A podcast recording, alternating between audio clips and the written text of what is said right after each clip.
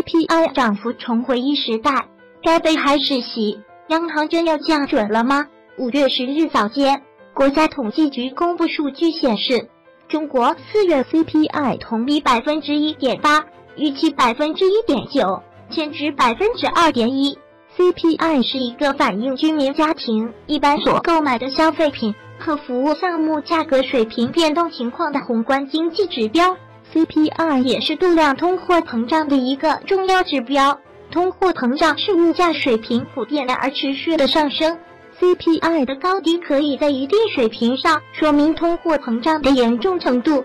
CPI 对股市的影响，一般情况下，物价上涨，股价上涨；物价下跌。股价也下跌，猪肉价格跌跌不休，拖累了 CPI 数据。国家统计局十日公布数据显示，四月份居民消费价格同比上涨百分之一点八，比上月回落零点三个百分点；食品价格同比上涨百分之零点七，涨幅比上月回落一点四个百分点。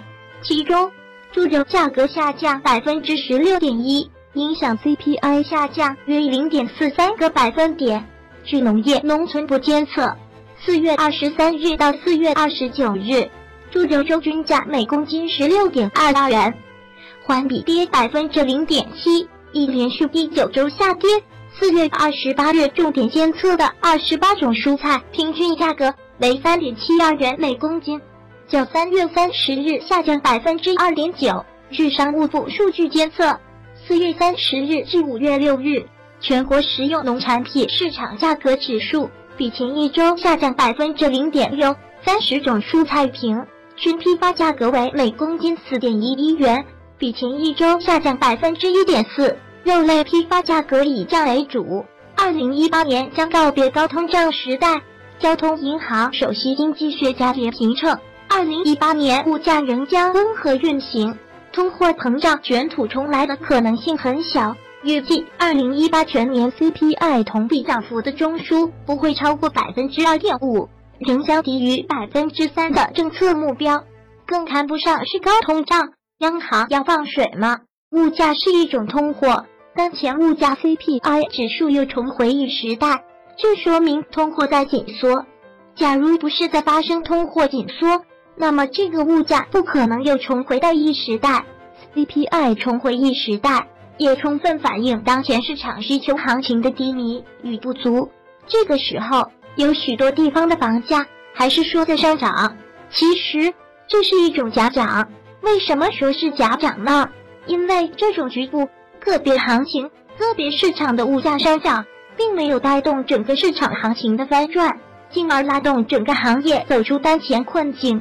也就是说，这些物价上涨行业的涨价利润没有流入到整个产业界去，而是在沉淀、在补亏，并且在大多数时候还是握在手中现金为王。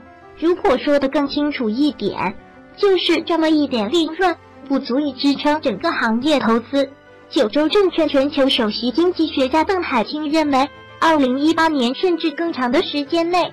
应当根据适当的频率连续降准，原因在于在贸易顺差面临持续下降、外汇占款投放基础货币不足的情况下，中国央行进行持续性的降准是必要的对冲措施。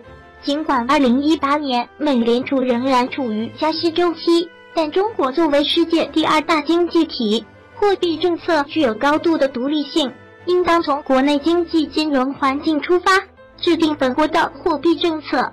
目前，A 股市场看多和看空的观点仍处于拉锯状态，但在 CPI 创新低之后，看好市场的人必定会增多。近一周，A 股持续向上走强，其中一个原因就是投资者对货币宽松政策的预期